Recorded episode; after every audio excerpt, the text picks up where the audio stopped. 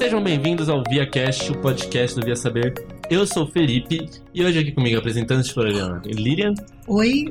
E nossa convidada especial de hoje é a Diana Virmon, a Leôncio do Via Saber. Aê! Aê, Final... Finalmente do outro lado da mesa. A diferença. E dá uma introdução um pouco de você, como você trabalha. Tá, então eu sou geóloga. Isso significa que eu estudo pedras. Não são as pedras que você encontra na Cracolândia. eu sou um pouco mais normal do que isso. Embora estudar São pedras não os minerais seja. Do, do Breaking Bad. Os minerais do Breaking É, mais ou menos. É, é, são os minerais do que o. que aquele moço careca lá, que o. o, o É, é, o Hank, isso. They're minerals. They're minerals, not rocks. É isso.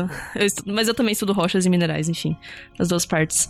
Ah, eu terminei o mestrado agora em agosto de 2019. Não sei quando vai ser este episódio, desculpa, editor. Em algum momento. Em algum momento, enfim. Terminei meu mestrado em agosto de 2019. Trabalhei basicamente com, com geocronologia, que é a gente descobrir qual é a idade das rochas. Eu tô no Via Saber faz aí um ano e... Nossa, faz mais de um ano. Faz um ano e meio, talvez. Em quase desde o comecinho. Ah, e tô indo fazer meu doutorado daqui a pouco. Daqui a uma semana eu embarco pra começar meu doutorado na Suíça. Uma semana dessa gravação. Exatamente, uma semana da gravação. Despedida. É uma um despedida despedida. especial. do- Mas não é uma despedida, é um até logo, eu volto.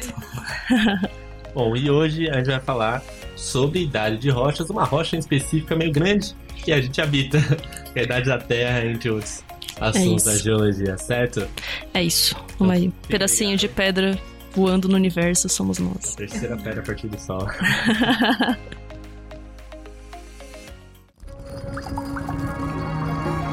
ViaCast, podcast do Via Saber.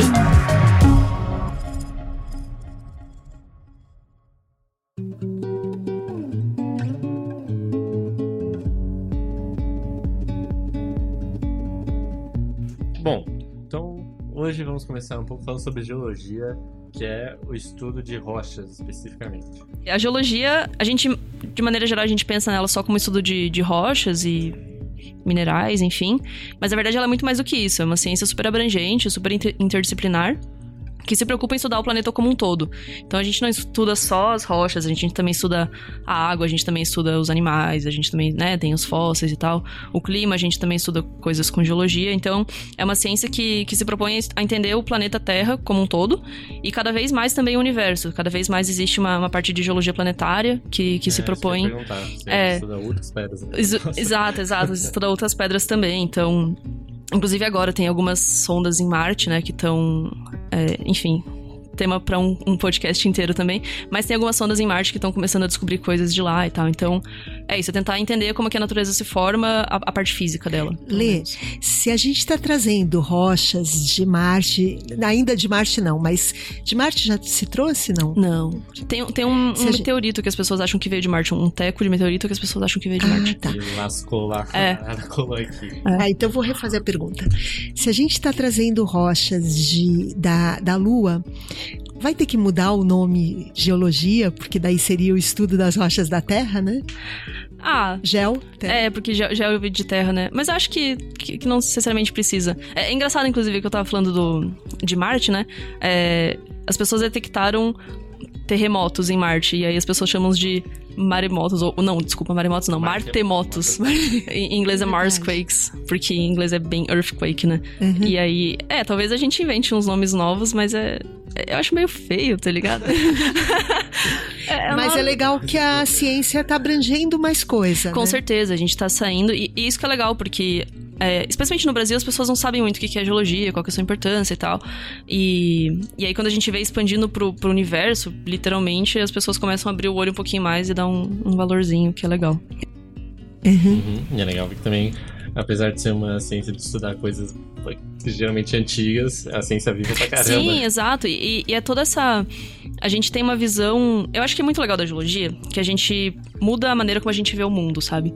É, depois que você faz geologia, você, sei lá, você não consegue ir pra praia e, tipo, curtir a praia só por curtir, sabe? Você, tipo, vai olhar pra areia, você vai olhar pra paisagem, vai olhar pra montanha. Tipo, é impossível você Assim, talvez só se você odiar muito a geologia, mas acho que, né? Daí, daí você já não tá mais na geologia.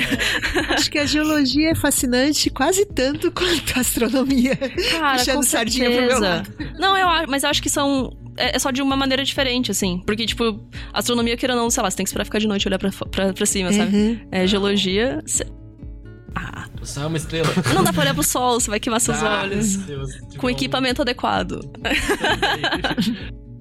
Tá bom, você pode lamber pedra em qualquer É lugar. isso. Ah, é uma pequena pau, briga assim, entre duas, du- du- duas áreas aqui que são correlacionadas. Não, até. exato, e são igualmente fascinantes, eu acho. Tem, Sim, sim, sim. A, a própria geologia planetária, geologia do universo, é um negócio que, que me fascina muito. Não é exatamente minha área de trabalho, não é o, o que eu me proponho estudar, mas é um negócio que, que sempre me, me dá muita curiosidade.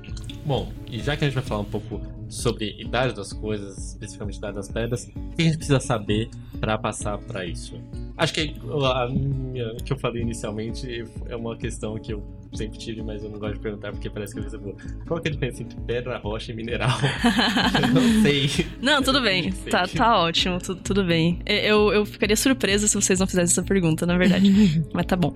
Ah, tá, então primeiro, ah, mineral, ele é. Ele é como se fosse uma unidade. É uma coisinha menorzinha. Então, é como se fosse uma, uma pecinha do Lego. E aí, juntando pecinhas de Lego diferentes, de maneiras diferentes, você vai constituir as rochas. Então, as rochas são ah, agrupamentos, aglomerados de minerais, que podem se formar de várias formas diferentes e tal. É, existem rochas que são de um mineral só, mas aí, tipo, só compostas de um tipo de mineral. E tá tudo bem, são rochas também, embora sejam for- formadas de um mineral só. Então é isso, os minerais são bloquinhos constituintes, rochas é, são aglomerados. Mas não aglomerados aleatórios, né? Obviamente tem, tem um- uma organização. E aí, pedra. É, então, quando a gente entra na geologia, as pessoas. é, a gente é quase doutrinado, assim, a nunca mais falar pedra na vida, porque quase jogam, assim, uma amostra na sua cara se Jogam você chama de pedra. Exato. é isso. Mas ah, com o tempo eu, eu- eu meio que perdi esse preciosismo, assim, sabe? É, Pedra é nome popular. Exato, pedra é um nome popular. E, e tá tudo bem, assim. Tipo, pessoas normais falarem. Óbvio que quando eu for escrever um artigo, for escrever alguma coisa, for dar, dar uma aula, enfim, qualquer coisa assim, eu não vou falar pedra, eu vou falar rocha, porque é o termo técnico.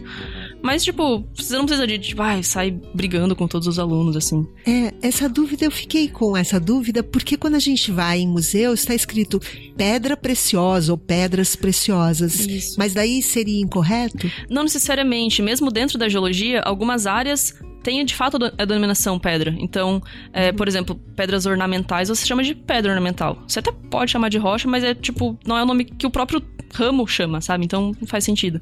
E, e eu, particularmente, gosto de, de diferenciar rocha com pedra, porque assim, pra gente faz diferença é, da onde veio aquele, aquela amostra, aquele pedaço de rocha. Então você precisa saber de onde ele veio, onde você coletou, e assim, é literalmente de onde veio, do tipo, que cidade você trouxe, que, sei lá, quilômetro da estrada, enfim. E aí tem um significado, porque não basta ser uma rocha, basta, tipo, também você precisa saber onde ela ocorre, o que, que ela significa, e, e isso influencia na na interpretação que você vai ter.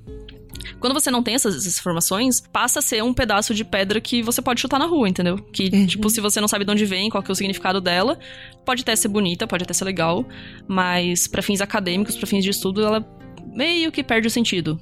Obviamente, dependendo do que você for Pedra fazer. É a rocha no seu habitat natural. É.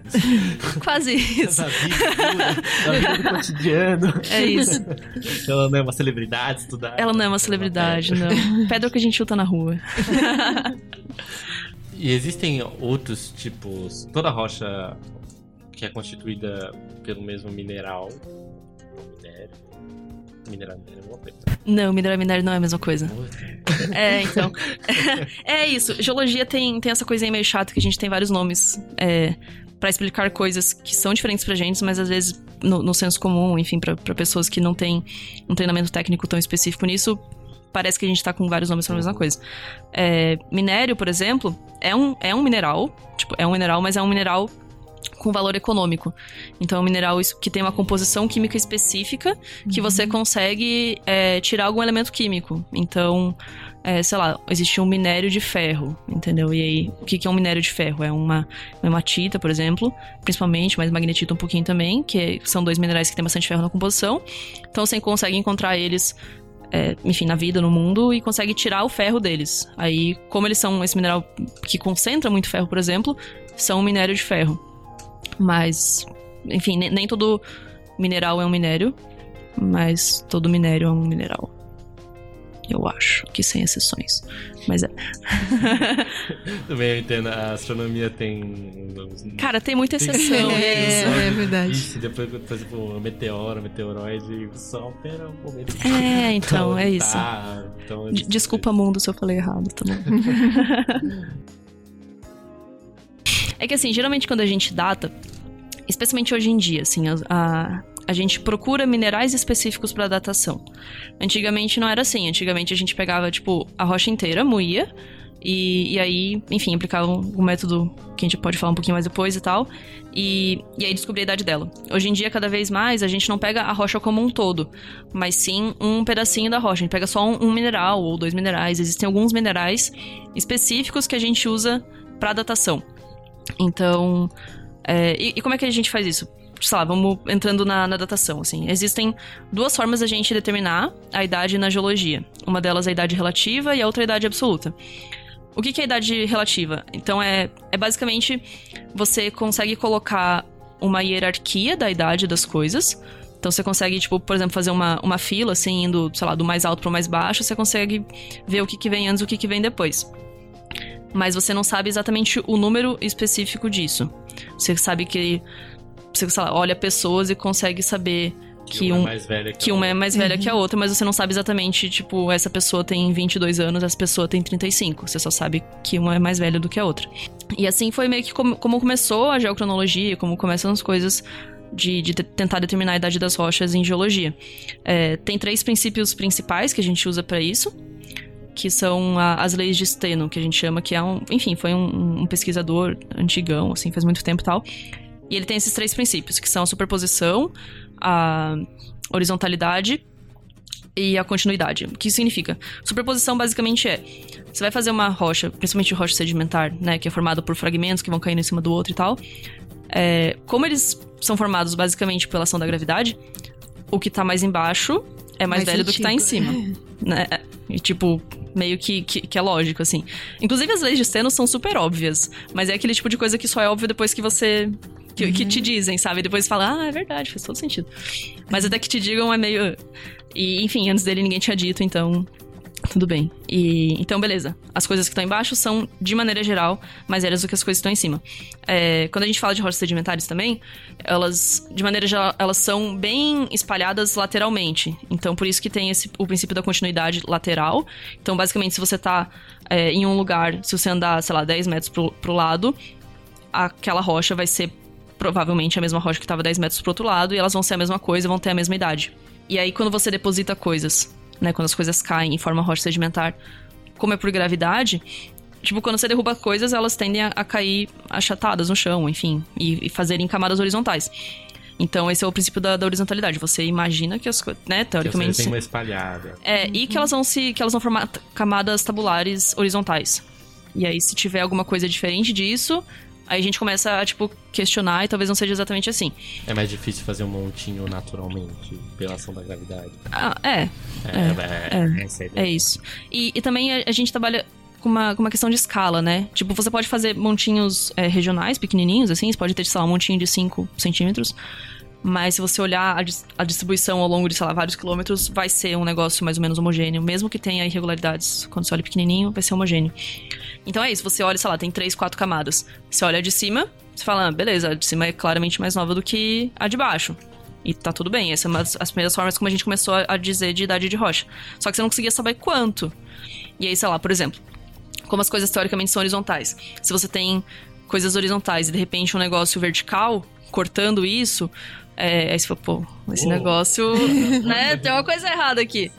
Provavelmente essa coisa vertical veio depois, porque existem outros mecanismos que também colocam rochas e formam rochas que não são exatamente horizontalmente. Então, essa é a primeira forma é, de você determinar a idade das coisas. Ela é muito importante quando a gente vai a campo ainda hoje, para você entender bem as coisas, assim. Então, é, sei lá, você vê, você vai a campo, você vê, por exemplo, um, um corte de estrada. A gente faz muito trabalho em corte de estrada porque, né, mostra bastante rocha e tal. Você vê relações de coisas uma em cima da outra, uma cortando a outra e tal. E aí você consegue falar, não, isso aqui veio antes disso, isso aqui veio antes disso e tal, tal, tal. Você consegue meio que montar uma historinha. Geologia é muito contar a história da Terra, assim, sabe? Então, em escalas maiores, menores, enfim, dependendo do que você estiver fazendo. Então você consegue, tipo, determinar. Você pode não saber quanto mais novo, quanto mais velho é, mas você sabe que um é mais velho do que o outro. Ou mais novo, enfim. Isso é idade relativa. E aí vem a idade absoluta, que foi uma das coisas que super revolucionou a geologia, assim. Que é justamente a gente conseguir não só saber que uma coisa é mais nova do que a outra, mas saber quanto mais nova e qual a idade de cada uma dessas coisas. E como é que a gente faz isso? A gente faz isso com é, datação radiométrica. Em geral são minerais, né? Vou explicar para minerais, mas para rocha funciona mais ou menos a mesma coisa. Tem alguns minerais que é, eles conseguem incorporar na estrutura deles elementos que são radioativos. Então, é, urânio, por exemplo, uh, potássio, estrôncio, samário, enfim, alguns elementos químicos que na verdade não são tão comuns assim, né? Não são é tipo. pesados também. São, né? são, são elementos pesados e não são elementos assim que você, tipo, chuta no dia a dia e tá, tá por aí. né? Não são pedras. Não são pedras. mas eles podem formar minérios, mas enfim. não, vamos não vamos entrar nisso. Desculpa. É, enfim, aí eles, eles incorporam essa quantidade de urânio, por exemplo, na, na estrutura delas. Um mineral muito importante é o zircão, que é um dos minerais que eu estudo. Então, é, o zircão ele é um ele é um silicato, então ele, ele tem sílica, oxigênio e zircônio no, na composição química dele. Mas o, urânio, em termos, de, em termos de elemento químico, assim, de, de átomo e tal, ele é muito semelhante ao zircônio. Então é muito fácil é, você trocar um pelo outro quando você está formando mineral. Então você consegue incorporar uma quantidade razoável de urânio na, na estrutura do zircão. Só que assim, o urânio ele tá sempre decaindo, certo? Tá sempre virando. tá sempre virando chumbo e tal. E aí, um dos princípios que a gente tem que aceitar, é uma das coisas que a gente assume para fazer geocronologia, é que esse urânio vai ser incorporado cedo no teu mineral e que o chumbo que for formado, ou sei lá, o elemento filho que for formado a partir do decaimento do elemento pai, é todo fruto do decaimento. Então, você não tinha chumbo antes, por exemplo. Você, você só consegue enfiar urânio quando tá se formando, e aí todo o chumbo que tem depois é fruto do decaimento. E aí, nesse aspecto, é relativamente simples como a gente faz a idade das rochas. Basicamente, o que a gente faz é, é analisar o mineral, contar quanto tem de urânio, contar quanto tem de chumbo, sabendo o tempo que demora, né, pro urânio virar chumbo e tal. Fazer uma regra. Faz de uma, três. uma regrinha. Você também de regra de três? Mas é, é isso, a gente faz uma matemáticazinha. É, e é isso, daí a gente sai com a idade das coisas. Lê, muito legal que você falou isso, porque assim, então a geologia é responsável por a gente ter é, descoberto que a Terra não tem só 6 mil anos? Com certeza, com certeza. Eu acho que é um, é um dos, dos principais. É, das principais evidências, né? Porque. Assim, tem várias coisas. Já da idade relativa, a gente já tinha coisas que, tipo, apontavam que a Terra tem que ser muito mais velha do que 6 mil anos. Tem até um, um, um dos patronos, assim, dos caras mais famosos da geologia, que é o James Hutton. É um inglês. É, ele foi num lugar na, na Escócia que chama Siccar Point. E lá, é, o que tem uma região que contradiz totalmente esse negócio da, da horizontalidade e tal, da superposição. Porque o que acontece? É, na parte de baixo de um. É tipo um- uma baía, assim, um, um costão. Tem rochas que estão horizontais. estão verticais, desculpa. E aí, em cima disso, tem rochas que estão horizontaisinhas. É, e as duas deveriam ser horizontais originalmente. E aí, quando ele viu isso, foi quando ele disse que, que o tempo ia- deveria ser muito maior do que o tempo que a gente acredita, porque aquelas rochas que estão verticais hoje, um dia foram horizontais e aconteceu alguma coisa com elas, pra elas terem ficado verticais do jeito que elas estão hoje. E ainda depois disso, veio a outra rocha que se depositou por cima, que tá horizontal agora e tal. E depois aconteceu tudo isso e ele, agora, hoje em dia, isso tudo tá de volta na superfície, né? Então foi. Esse foi um dos lugares, é um lugar super clássico para É tipo ponto turístico, assim, de, de geólogo quando vai visitar a- o Reino Unido. É visitar esse lugar, o, o Point. Que eu, infelizmente, não fui visitar ainda. Aí, É isso. Pretendo muito. Mas é. Que, que conta isso, né? Então. é, não daria tempo em 6 mil anos de fazer isso, né? E a gente consegue ver, tipo, sei lá, você olha pro Grand Canyon, tem centenas de metros de, de sedimento, né? De rocha sedimentar. Que, tipo, pô, por mais rápido que o seu rio seja, por mais, né? Por mais fragmentos que ele consiga. Exato, tipo, mano, em 6 mil anos não dá pra Não deu, depositar isso é. tudo, né? E não só depositar, mas entalhar todo o Canyon depois, né? Que também foi um negócio que demorou bastante tempo. O Grand Canyon, ele foi formado a partir do rio. Conheço muito. Cara, eu não sei se, se tudo é rio, assim. Eu acho que, que uma boa parte dele é, assim. Mas é. Na verdade, o, ele vai modificando um pouco, assim. Eu sei que na base do Grand Canyon tem muito calcário, porque tem muita caverna. E aí, geralmente, calcário se, for, forma em, em mar. Então, provavelmente tenha sido, assim, passou por um ambiente um pouco de mar e depois passa para rio, né? Porque na verdade os ambientes vão, vão se modificando muito por causa desse é, nessa pira da superposição, os ambientes vão, vão, migrando, assim, então você consegue fazer camadas, é, sequências super grandes, né, de várias centenas de metros, que você vê literalmente o ambiente evoluindo. Um ambiente que um dia foi mar, é, agora é, sei lá, uma duna, agora é uma praia. A própria bacia do Paraná aqui, que a bacia do Paraná, né, é uma enfim, é uma bacia muito grande, uma formação rochosa. Não uma, mas várias, um conjunto de formações rochosas muito grande que tem aqui no, no, no sul, sudeste do Brasil. Pega desde o Rio Grande do Sul até, tipo, Mato Grosso, assim são rochas sedimentares, e, mas você consegue ver toda uma evolução, assim. Você tem desde coisas que foram mar um dia, você tem coisas que, que passaram por, por geleiras e glaciais, então a gente tem evidência de, de glaciação aqui. Uhum. É, e aí... Esse clima tropical ameno. É isso. É. Já tivemos geleiras no Brasil.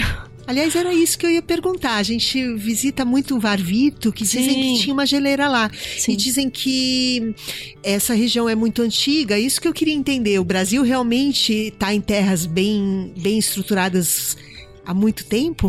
Sim, o Brasil ele tem uma geologia relativamente velha, assim. Assim, não muito, mas mais velha. O Brasil tem algumas porções, tipo, muito velhas, realmente bem velhas, assim, de até 3 bilhões de anos, 3,5 Uau. bilhões de anos. É, mas o Brasil, ele, ele é meio que formado por, por cinco continentes antigos, cinco paleocontinentes que a gente chama. Então o Brasil era miscigenado já de nascença. Cara, desde sempre, é isso. O Brasil é uma grande coxa de retalhos, assim. Então a gente tem uns pedaços bem antigos, de continentes antigos e tal. E aí, em algum momento, eles se chocaram. E esse algum momento é mais ou menos, sei lá, começando mais ou menos em 800 e até 600 milhões de anos, 540 milhões de anos. Meio que nesse momento você forma um grande continente que forma o Brasil, mais ou menos, assim. Antes eram pedaços separados, aí depois meio que virou uma grande massa. Então a maior parte das rochas no Brasil tem mais ou menos essa idade. E aí depois tem algumas coisas um pouquinho mais novas, que são as grandes bacias que se formam depois. Tipo a bacia do Paraná, a bacia do Amazonas, bacia do Araripe, enfim, várias outras que são bem mais novinhas aí, tem só acho que uns 300 milhões de anos. Mas o o legal da, da bacia do Paraná, que eu tava falando antes, é que foi isso, ela já foi já foi mar, já foi, né, já, já teve uma geleira em cima dela, já teve, já foi um deserto, já foi um deserto gigantesco com, com dunas tipo Saara, assim. é, então, e, e Deserto tudo que virou mar, o mar que virou... Exato, exatamente. E, e aí, depois disso, teve uma grande erupção vulcânica em cima disso tudo. Ah, É. Não faltava mais nada. É isso, pra, pra ter tudo. E gelo? Não. Não, gelo não. Depois, depois, da, bacia- depois da, da erupção não teve. A- Essa erupção ela é associada com a abertura do Atlântico, né? Então, Uau. daí depois disso. Não. Assim, tem mais um pouquinho de, de areinha e tal, mas a erupção é, é legal.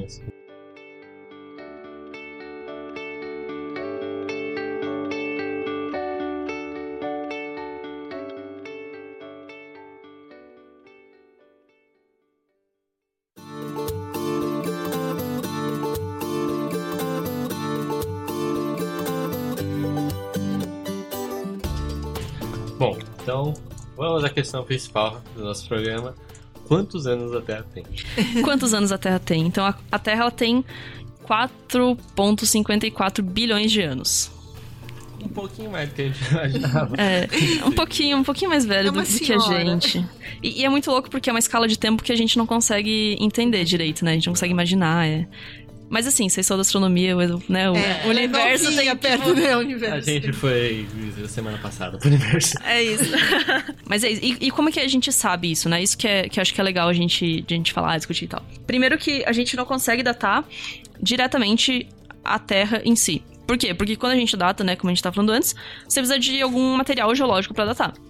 Você precisa de um mineral, você precisa de uma rocha, você precisa de alguma coisa pra datar. A coisa mais antiga que a gente tem na Terra, que se formou na Terra, é- são os zircões, que, né, esse mineralzinho que eu tava falando, com zircônio e tal, que- de uma região que chama Jack Hills, na Austrália.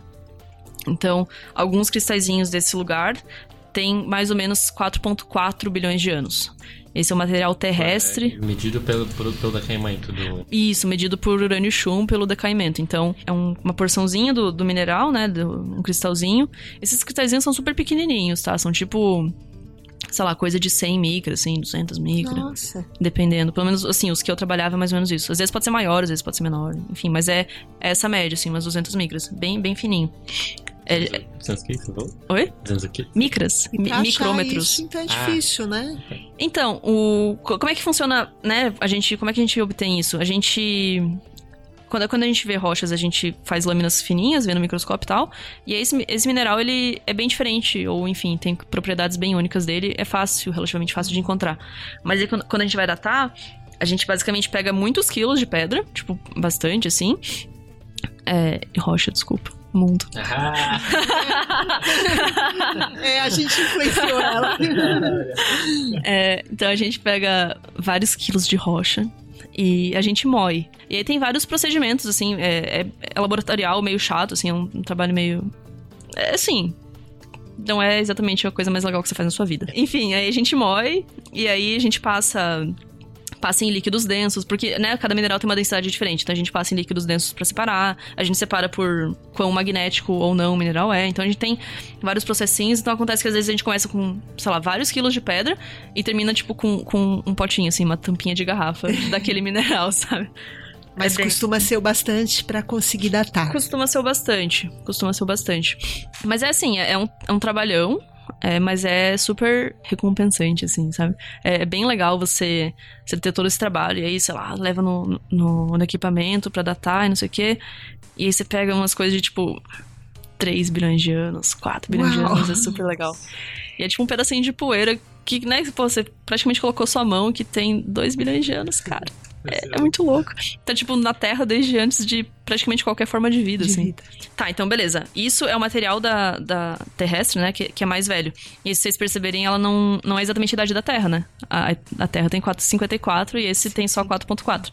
Então você tem aí, tipo, uns 150 milhões de anos que as pessoas meio que não têm registro. E é isso, a gente não tem nada mais velho do que, do que esses zircões de Jack Hills. A rocha mais antiga da, da, da Terra, de fato, que foi datada, tem 4.3, então ela é um pouquinho mais velha também, né? Aliás, mais nova, desculpa. Ela é um pouquinho mais nova do que, do que os próprios zircões de Jack Hills. E só que aí como que a gente consegue saber a idade da, da Terra em si? E aí entra um pouquinho a a gente empresta um pouquinho da, da astronomia, né? Porque no modelo de evolução do sistema solar e tal, do, do próprio planeta Terra, é, a gente sabe que os meteoros e meteoritos, né? Ah, Meteoro é, meteoro é a coisa, é, é o evento meteorológico. Os meteoritos. As rochas são meteoritos. depende. Tá, Pã! Se tá Ah, na Terra, tá na é Terra, meteorito. Não. Espaço. É, No tá na espaço. Terra. Ah, então é. Ah, é. Ou meteorito. Sério? Que astro. Astro. Tá bom. Meteoroide também. Meteoroide quando tá. Também. Só na é Terra é que é nome. Que meteorito. meteorito. É. Tá bom. Enfim. É isso, a gente. É, sei, a gente tem É isso. também de nomes. É horrível esse negócio, não é? A gente Ah, devia ter um podcast falando mal dos nomes. Quando a gente chama alguém de letras, a gente cobra É isso. ideias. Eu tenho sugestões. Enfim, a questão é essa. No modelo de evolução do universo e do sistema solar como um todo, os asteroides, ou alguns tipos de asteroides, e os planetas rochosos têm uma evolução semelhante, ou pelo menos mais ou menos dentro da mesma linha, que, que é a, a evolução que acham que é pro planeta Terra, né? Então, o que a gente faz para setar mais ou menos a idade da Terra, como 454, é datar alguns meteoros, meteoritos, enfim, meteoritos. Que daí já caiu na Terra, meteoritos. Então a gente. E aí também por, por urânio e chumbo, geralmente também. Em geral, se eu não me engano, não é pelo, min- pelo mineral em si, não é pelo zircão, porque eu acho que zircão não forma nessas, nessas rochas e tal. Porque não deixam de ser rochas, né? Meteoritos são rochas. Rochas espaciais. Exato. É, rochas de outro mundo. E então a, a idade da, da, da Terra, na verdade, ela é meio que balizada por isso, né? Pela idade dos meteoritos. E a gente tá assumindo isso, né? A gente assume que a idade da. da- se o nosso modelo de evolução do sistema solar está correto, essa é a idade da, da Terra. E tem também a, alguns fragmentos da Lua, que tem mais ou menos essa mesma idade, né? Então, é, também pelos modelos da astronomia, a evolução da Lua é mais ou menos concomitante com, com a própria formação da Terra. E aí a idade das rochas da Lua também ajudam a balizar mais ou menos a idade da, da Terra. É, e na, na realidade, a datação de asteroides em comparação com a Terra, não, não só pelo modelo ajuda, mas como é uma das evidências do modelo de dizer que o sistema solar foi feito mais ou menos tudo ao mesmo, ao mesmo mesma tempo. época. É, sim. Então a, a ideia, a idade da Terra é uma idade próxima do sistema solar. Sim, exatamente. E corrobora tudo isso, né? Então, você disse que a geologia às vezes é contar um pouquinho uma história. Sim. E agora a gente entendeu um pouco como começou a história da Terra, que corrobora diretamente com a história do sistema solar. E o Sim. É, então, e o resto dessa história, né? E aí é isso, a gente tem que. A gente busca evidências em, em outras rochas, em rochas diferentes e tal. Então, muita parte do, do, trabalho do geólogo é, é ter que entender todas as coisas que estão à sua volta. Não adianta você escolher um lugar específico, é, sei lá, X, eu quero estudar, a, sei lá, o quilômetro 37 da Raposa e ver que rocha tem lá, tipo. Nem sei se tem. Não, deve ter quilômetro 37 na Raposa, né? Raposa deve ter Com certeza. É. é, mas o, as coisas em geologia fazem sentido dentro de uma história, dentro de uma evolução. Assim como, por exemplo, as coisas na biologia só fazem sentido à luz da evolução, na geologia também existe uma grande história da Terra que a gente conta e, e que as coisas vão se encaixando, são pedacinhos de, de quebra-cabeça que encaixam nisso. Então, e a gente usa diversas evidências diferentes, assim, desde qual é o tipo de rocha que tem, por exemplo, rochas sedimentares, que são as rochas formadas por fragmentos e tal. Geralmente esses fragmentos vêm de rochas pré-existentes que são quebradas, carregadas por rios, por lagos, por vento, enfim, diversos agentes. E, e, eles se depositam em alguns lugares específicos, né? Eles caem em lugares específicos. Então você consegue olhar para uma para rochas que são formadas ali e falar, não, isso aqui foi um mar, isso aqui foi um rio, isso aqui, sei lá, tava no topo de uma montanha ou não. E aí o que, o que é muito legal da geologia é que você consegue estudar uma coisa específica por exemplo, o zircão, né, que é o mineral que eu estudo. Quando a gente olha para dentro do zircão, para a estrutura interna dele, ele cresce como se fosse um, como se fossem árvores assim, ele tem tipo uns anéis de crescimento, que são formados em de determinadas formas. De maneira geral, eles têm esses, esses anéis de crescimento. Às vezes não. E aí, quando eles não têm, é geralmente porque alguma coisa, enfim, recristalizou, perturbou esse sistema. Então, parte do meu trabalho, que eu, que eu desenvolvi, por exemplo, no mestrado, era justamente ver essas porções diferentes, ver qual era a idade de cada uma delas, se tinha diferença, e, e o que, que elas contavam. Então, por exemplo, você tem as rochas que eu trabalhava, elas um dia foram é, sedimentos, um dia foram rochas sedimentares. Só que quando eu estudo elas, né, quando eu estudei elas, enfim, quando a gente vê elas hoje em dia, são rochas magmáticas. Então você tem todo um ciclo das rochas, uma, uma história de modificação de uma coisa virando a outra, que, que a gente consegue ver, tipo, estudando um mineral. Isso é muito louco, assim. Chama evolução também, não? A gente pode chamar de evolução. A gente pode falar de evolução. É, é, não é. É, não é exatamente o mesmo sentido da própria biologia, né? Mas a gente chama de evolução, história das rochas, enfim. Dá pra você contar a própria história do planeta, né? Você, você olha lugares diferentes e tal. Por exemplo, essas coisas muito antigas que tem no mundo, assim, de 4 bilhões de anos, não tem mais muitos, muitas rochas com essa idade mas ainda sobram em praticamente todos os continentes núcleozinhos que têm essa idade. E aí você olha isso, pô, será que um dia isso aqui já teve junto? Será que não teve? Aí tem várias evidências que a gente olha e de repente algumas delas estavam juntas. Então a gente usa isso, por exemplo, para contar é, histórias de, de supercontinentes antigos, né? O, o, né? Todo mundo conhece o Pangeia, sempre escuta falar do Pangeia e tal, que era quando o Brasil estava junto com a África. Mas na verdade ele foi o último supercontinente que a gente teve. Teve vários outros antes disso que a gente, tipo, nem sabe direito. Sabe, exato, é, exato. É a gente nem sabe. Que também é, tipo, super assunto para um podcast inteiro, se quiserem. Mas mas a gente consegue ver, assim, várias evidências diferentes. Não só do tipo de rocha, a idade da rocha ajuda bastante nesse caso, às vezes. Os próprios fósseis entram, tipo, pesado, ajudando a gente nisso. Existem tipos de, sei lá, bichinhos específicos vão viver em regiões específicas. Sei lá, você não espera encontrar, sei lá, um pinguim ou um um palho pinguim. Não sei quando os pinguins existiram. você não espera encontrar um pinguim, é, sei lá, numa rocha que tava no Equador, né? A não ser que tenha alguma coisa muito errada sobre isso. E aí pode ser que você encontre e a sua, a sua, isso aponte para o fato de que, sei lá, tava com uma era glacial. Pode ser, tá uhum. tá ligado? Tipo, então, às vezes, e as rochas elas não contam toda a história, né? Então a gente tem que aprender a ler essas, essas pistas que elas deixam, esses pequenos quebra-cabeças, e aí tentar juntar tudo numa história que seja coerente dentro de si, que seja coerente com, com a própria evolução do, do resto do planeta, né? A geologia é bem multidisciplinar também, né? Sim, é bastante, bastante. Tem bastante coisa de química, principalmente, física, que eu estudo tipo, a minha área é, sei lá, termodinâmica pura, assim. É, é, sei lá, reação química entre minerais, entre formação de rochas. Então é tipo termodinâmica, assim. Mas também tem muita coisa de, de biologia, né? Com certeza, paleontologia e tal. A gente tem muita coisa da química também que não vai na área que eu vou, mas também de geologia isotópica, de química e tal. Sabe, as rochas elas conseguem, dependendo do. Sei lá, você tem carbono na sua rocha por algum motivo. Você vai ter isótopos diferentes de carbono. É, se você analisa isso, você consegue correlacionar com como era o clima há X tempo atrás, assim. Então, você consegue ver assim, o fato da geologia ser tão abrangente e estudar o sistema Terra como um todo, como um sistema de fato que está se mexendo, evoluindo, dinâmico e tal, você consegue contar a história de várias vertentes diferentes. E é importante que elas conversem entre si. De vez em quando elas não conversam. E aí, aí, a gente estressa. Tem uma, uma curiosidade meio boba até. Quando eles pegam no gelo e e tiram aquelas camadas lá embaixo e não é terra, é gelo. Sim. Isso vocês também estudam? A geologia também estuda? Sim, sim, com certeza. Geologia é outro nome, parece do gelo. do gelo. Gelologia. É Gelologia. gostei, gostei. Ah, não, legal, é legal. Cri... Acho que é criologia. Enfim. Crio, crio é de gelo, né? Tipo, sei lá, tem a criosfera. Gelologia é incrível. Inclusive tinha tinha um, um, professor aqui da USP que, que trabalhava na Antártica. É, ah, ele estudava as amostras de gelo lá. O, o legal do gelo é que dá pra tem bastante correlação com, com, mudança climática, principalmente, né? Quando o gelo, enfim, quando ele se deposita, quando ele cai, forma geleira e tal, ele acaba prendendo alguns gases e, e, aí a gente consegue estudar isso. E aí, tipo, a gente meio que.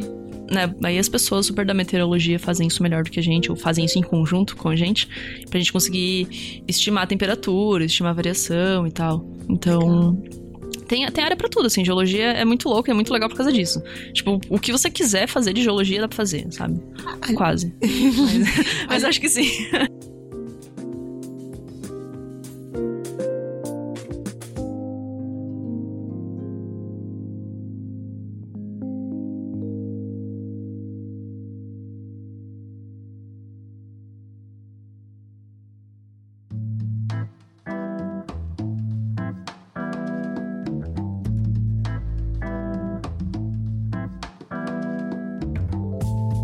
Bom, você falou que estava fazendo a sua pesquisa com o zircão. Isso. E eu tenho uma curiosidade que eu já queria falar desde o começo, mas eu acabei esperando para agora. Você, quando você está querendo procurar coisas mais velhas, você decidiu por um minério que provavelmente aponta é o mais adequado para isso. Você falou que existem dois tipos de minério, coisas assim. Mas dá para datar qualquer tipo de minério? Qualquer tipo de rocha? Não, não, não dá para datar qualquer tipo de mineral. De maneira geral, você precisa que o seu mineral tenha algum elemento radioativo que esteja incorporado, né? Então, assim, o zircão é um dos mais utilizados hoje em dia. Mas tem vários outros. Tem a monazita, que também é um dos outros minerais que eu estudo. Ele é um, é um fosfato de, de sério e elementos terras raras basicamente. Mas tem vários outros. Tem, tipo, biotita, que é aquela, aquele mineral em plaquinha pretinha e tal, que inclusive é, é pode ser utilizado, tipo, para fazer maquiagem em mica e tal, porque ele é super brilhantezinho, fofinho. Tem, sei lá, anfibólios que conseguem não necessariamente incorporar urânio, mas potássio, alguns outros elementos químicos. O próprio feldspato, que é o, o feldspato é o, é o elemento mais é, o elemento não, é o mineral mais comum da Terra. E ele também consegue é, incorporar bastante quantidade de potássio, e aí a gente consegue datar ele por potássio argônio. Então é sempre, você sempre tem que ter esse par de, de elementos químicos, né? Um elemento pai que vira um elemento filho, e, e, você consegue datar por causa disso. Tem outro, um outro conceito que é importante nisso, que chama temperatura de fechamento. Que, o que, que isso significa? Quando o mineral começa a se formar, você, por exemplo, incorpora urânio na, na estrutura dele, né? Mas até determinada temperatura, o urânio que você incorporou vai decair, porque né, o tempo tá passando o tempo inteiro. E o chumbo que, que se, tá se formando ali, antes que você atinja essa temperatura de fechamento, que é uma temperatura mínima, ou máxima, dependendo do seu ponto de vista, mas assim, é a temperatura a partir da qual o chumbo formado vai ficar preso no, no cristal. Então, por quê? Tipo, o chumbo, ele não fica preso no, no, zircão porque ele é muito grande, é um átomo muito maior do que, do que o urânio. Então, é, só que se você tem temperaturas grandes o suficiente, ele até consegue entrar, mas aí à medida que vai resfriando ele foge, entendeu? A partir de um momento, dessa temperatura mínima ou máxima, dependendo do seu ponto de vista, o chumbo formado fica preso. E aí, a partir desse momento que a gente começa a contar o, o reloginho. Entendeu? E aí, minerais diferentes vão ter temperaturas de fechamento diferentes. Por isso que, que às vezes a gente estuda dois em conjunto, né? Eu, por exemplo, estudo o zircão e a monazita, justamente por causa disso. O zircão tem uma temperatura de fechamento um pouquinho mais elevada, tipo uns 800, 900 graus Celsius. A monazita um pouquinho mais baixa, entre, sei lá, 700 e 800.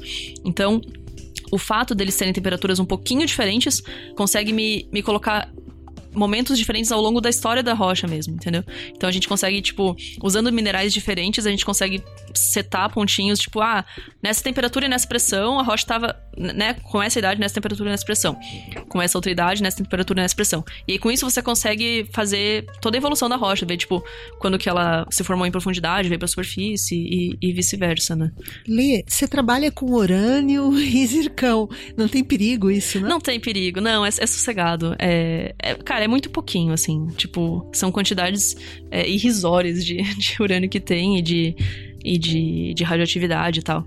A, a, única amostra que às vezes é um pouquinho perigoso, que é quando a gente faz com, com potássio argônio, a gente precisa irradiar essas amostras. Então, aí essa amostra é um pouquinho mais perigosa. A gente manda lá pro IPEM, eles irradiam pra gente, daí a gente não mexe, tipo, tipo, né, com, com sem equipamento adequado. Tá. Mas, mas não, é, é, sossegado, assim. Na verdade, zircão é um mineral super comum, assim. A gente usa ele tanto para datação, justamente porque ele ocorre em praticamente todos os tipos de rocha. Então, é bem possível que, tipo, a sua pia do banheiro tenha zircão e você tá próxima de zircão Olha, o tempo é... inteiro. É, na verdade, ainda não sei, então, se tem alguma coisa é... próxima de mim que tem zircão, porque eu não identifico. Não, mas ele, geralmente ele é muito pequenininho, assim. Zircão é, é, é, é isso, são, sei lá, 200 micras. É um mineral pequenininho. Como ele como ele é formado de zircônio, né, que é um elemento super específico que não é super abundante, então ele forma cristais mega pequenininhos e, e é isso.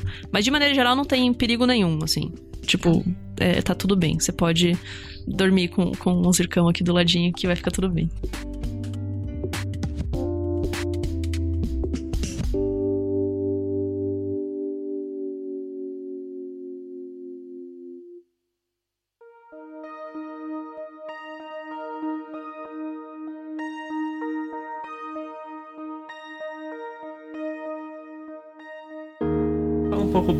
Gente sobre você, como que você foi acabar indo pra geologia e qual que é a sua pesquisa de agora? Tá, então eu fui. Eu fui pra geologia por causa dessa. Eu, né, eu sempre gostei muito de estar tá no mato, de estar tá na natureza, esse tipo de coisa. E, e, eu tinha essa inquietação de não querer trabalhar com alguma coisa que me deixasse presa numa, numa sala, num escritório, alguma coisa assim. E aí, eu tenho um primo que é geólogo também. Então a gente sempre foi muito próximo. Ele, tipo, sei lá, ele cresceu na, duas quadras para trás da, da minha casa e tal. E ele é um pouquinho mais velho que eu, ele é tipo uns oito anos mais velho que eu. Mas ele, ele sempre trazia as coisas legais que ele aprendia em geologia. Ele fez geologia lá na, na, Federal do Paraná, né? Então toda vez que ele voltava de campo, ele me trazia amostra, ele me trazia foto, ele me trazia alguma coisa, contava as coisas legais que ele aprendia. E eu ficava tipo, nossa, cara, esse negócio aí, ó, isso aí é interessante, eu vou, vou fazer isso aí. E, e aí, quando eu entrei, óbvio que, né, durante a graduação a gente. Acho que é normal, todo mundo tem várias dúvidas, né? Não, não sabe se, tá, se é aquilo mesmo e tal. Eu tive por um tempinho, mas acho que foi até relativamente curto, assim. Acho que a partir do, do segundo ano eu já tinha bastante certeza que, que eu queria fazer aquilo. E, e é muito legal, assim. A geologia, ela. Como ela tem muitas áreas, ela é muito fascinante em muitos aspectos, assim. Então, é, ela é sempre desafiadora. E aí, a minha área que eu caí especificamente Cara, a geocronologia era um negócio que eu não gostava, assim. Geocronologia, né, é essa, essa ferramenta de determinar a idade das rochas. Eu não gostava muito, eu achava. Porque por muito tempo a geologia fez a geocronologia só pela geocronologia. Então, não importava qual era o tipo de rocha, o que, que era, enfim, se era um granito, se era um gneiss, se era um xisto, enfim. Tinha muita gente que só fazia pelo dado, pelo número, sabe? E não, e não se importava muito em interpretar uhum. isso exatamente. Então, esse negócio de, tipo, sabe, usar minerais diferentes para contar uma história ao longo de uma grande trajetória, as pessoas não faziam muito. Não necessariamente porque elas não achavam que era importante, mas na época também por limitações analíticas. E aí eu, eu gostava muito de um tipo de rocha específico que chama migmatito.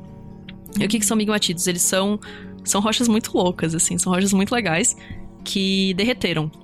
Então, tipo, elas estão sob condições de temperatura e pressão tão altas, temperaturas tão altas, que elas começam a derreter. Mas na, na superfície? Não, em, em, Ah. em- né, em profundidade, assim, é uns Tá. 40, 50 quilômetros de profundidade. Mas, mas não é a mesma coisa que um vulcão, entendeu? Não é, não é tipo magma Não é saindo de um vulcão. É. é uma rocha metamórfica, né? Tipo, que tá com condições ali de pressão e temperatura bem altas, mas a temperatura fica tão quente que ela começa a derreter, assim, um pouquinho.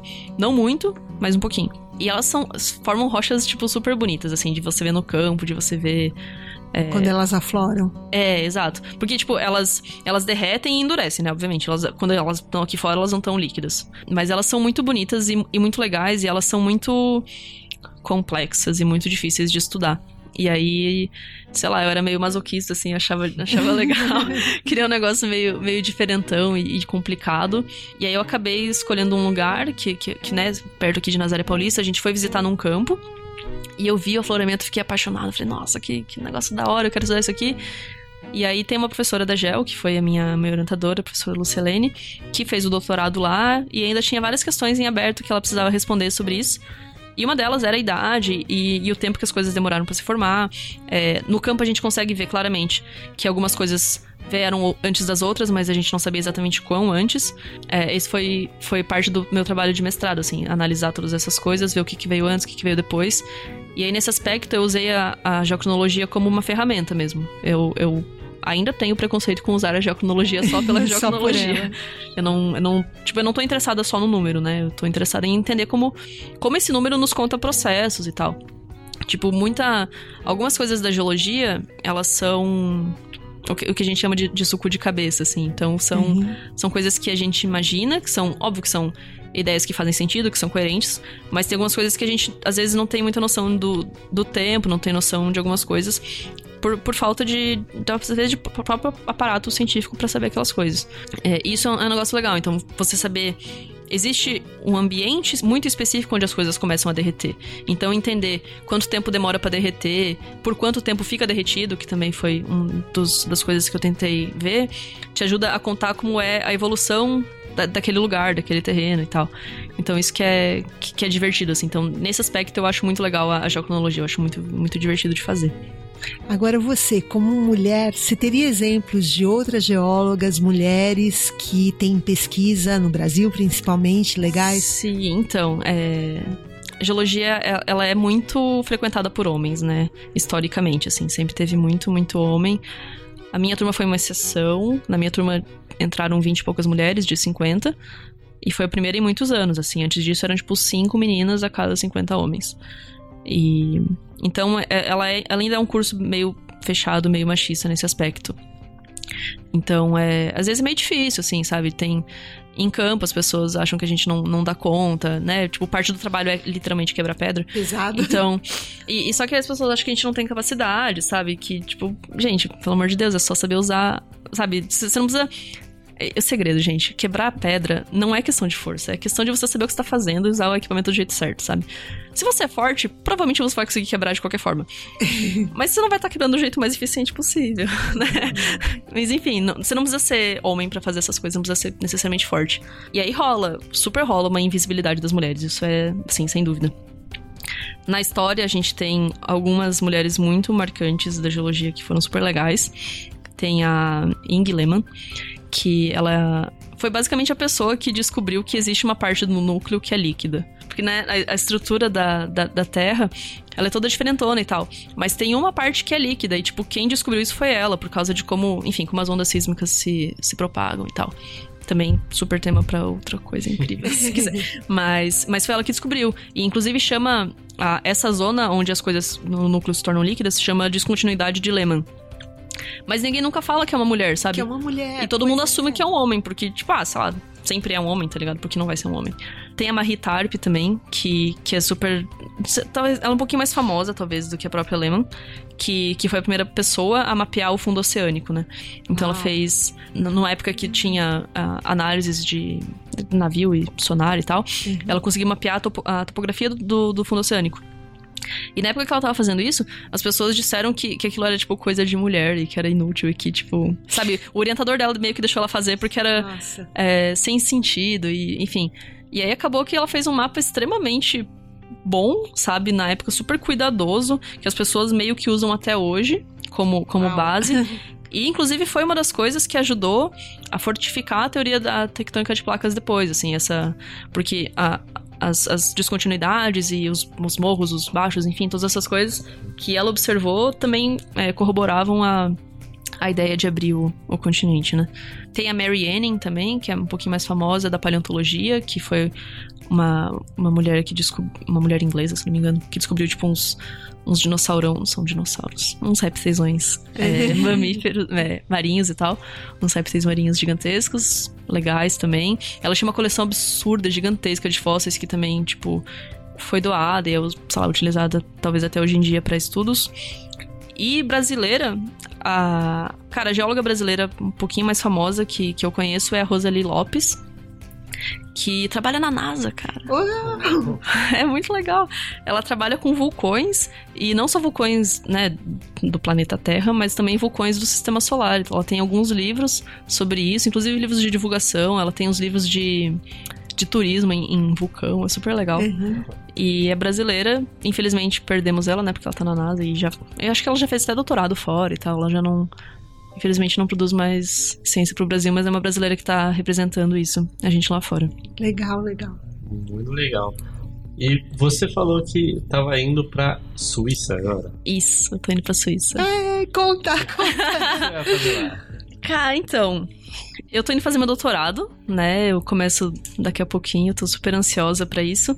Eu vou, eu vou, eu não vou continuar exatamente o mestrado, né? São áreas, são áreas diferentes, mas eu vou continuar utilizando a geocronologia. E, na verdade, não só a geocronologia, mas o que a gente chama de petrocronologia, que é um nomezão estranho, mas basicamente significa geocronologia, né, determinar a idade das rochas, mais petrologia, que é a gente estudar os processos que formam as rochas. Então é essa ideia de você juntar a idade com os processos e ver, ver taxas e ver como as coisas funcionam. Na verdade, eu tô indo, né, pra Suíça estudar, mas a minha área de trabalho vai ser no Chile. É. e, e eu vou estudar depósitos de cobre no Chile. No né? Né? no Perto do Atacama. Perto. Pertinho do Atacama. Porque, né, o Chile é um maior, das maiores reservas de cobre do mundo, eu acho. Talvez o, o maior exportador de cobre. Eu vou estudar uma das áreas que é das principais é, produtoras de cobre, que chama Chuquicamata. E o meu trabalho vai ser basicamente tentar entender como o tempo que demora para formar um depósito está relacionado com quão grande ele vai ser, com quão rico esse depósito vai ser. Ou não. Ou se não tem relação com isso, né? Se tem alguma outra coisa que não seja necessariamente o tempo de, de formação. Mas aí é isso, eu nem comecei ainda, não sei direito o que, que vai acontecer. ah, mas a gente pode te visitar lá. Com certeza, fiquem à vontade.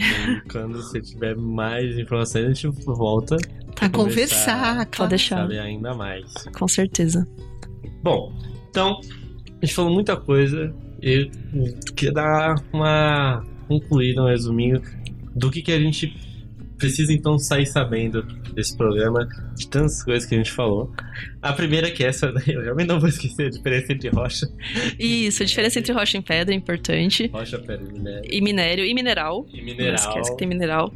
É... Mas acho que a informação para levar para casa é Geologia é muito legal, cara. é isso, é, é, tudo isso que vocês precisam. Não, mentira, gente, vamos lá. Baixa as cortinas. É isso. Não, é. Acho que tem a questão da idade da Terra, né? 4,54 bilhões de anos. É... Como que a gente datou e... Isso, como a gente chegou a essas conclusões, as coisas mais antigas da que a gente tem na Terra, como que a gente usa para saber isso. Brasil sendo antigo? Brasil é antigo, é uma coxinha de retalhos de coisas bem velhas, que é muito legal, mas assim, não, não é porque é velho que não é legal de estudar, bem pelo contrário, é bem legal de estudar. Uh, existem várias formas diferentes de datar, né? Então, a principal que a gente usa hoje em dia é pelo decaimento radioativo, mas existem outras que também são importantes. Tem várias mulheres na ciência, principalmente várias mulheres na geologia. É importante a gente dar. Uma, um estudo de várias áreas diferentes, não? Sim, exato. Tem área para todo mundo. A geologia é super, super legal. É, tem mercado de trabalho, embora muitas pessoas não saibam exatamente, é, é uma área super legal para ser estudado. Hoje em dia pode se trabalhar tanto no campo quanto no computador? Exatamente. Pessoas que têm, sei lá, que não gostam muito de mato, que têm problemas com bichinhos, pode ficar dentro de casa também, isso também pode ser um bom geólogo. E sei lá, cara, geologia é legal. muito obrigado pela sua Que participação. isso, eu que agradeço. Valeu, Lê. Estamos ansiosos pela sua viagem. Sim, eu também. Ai, vai mandando notícias. Sim, pode deixar. Vou mandar uma, uma participação especial. Gravar no Hum, celular legal, um legal. áudio tosco pro editor. Tentar colocar.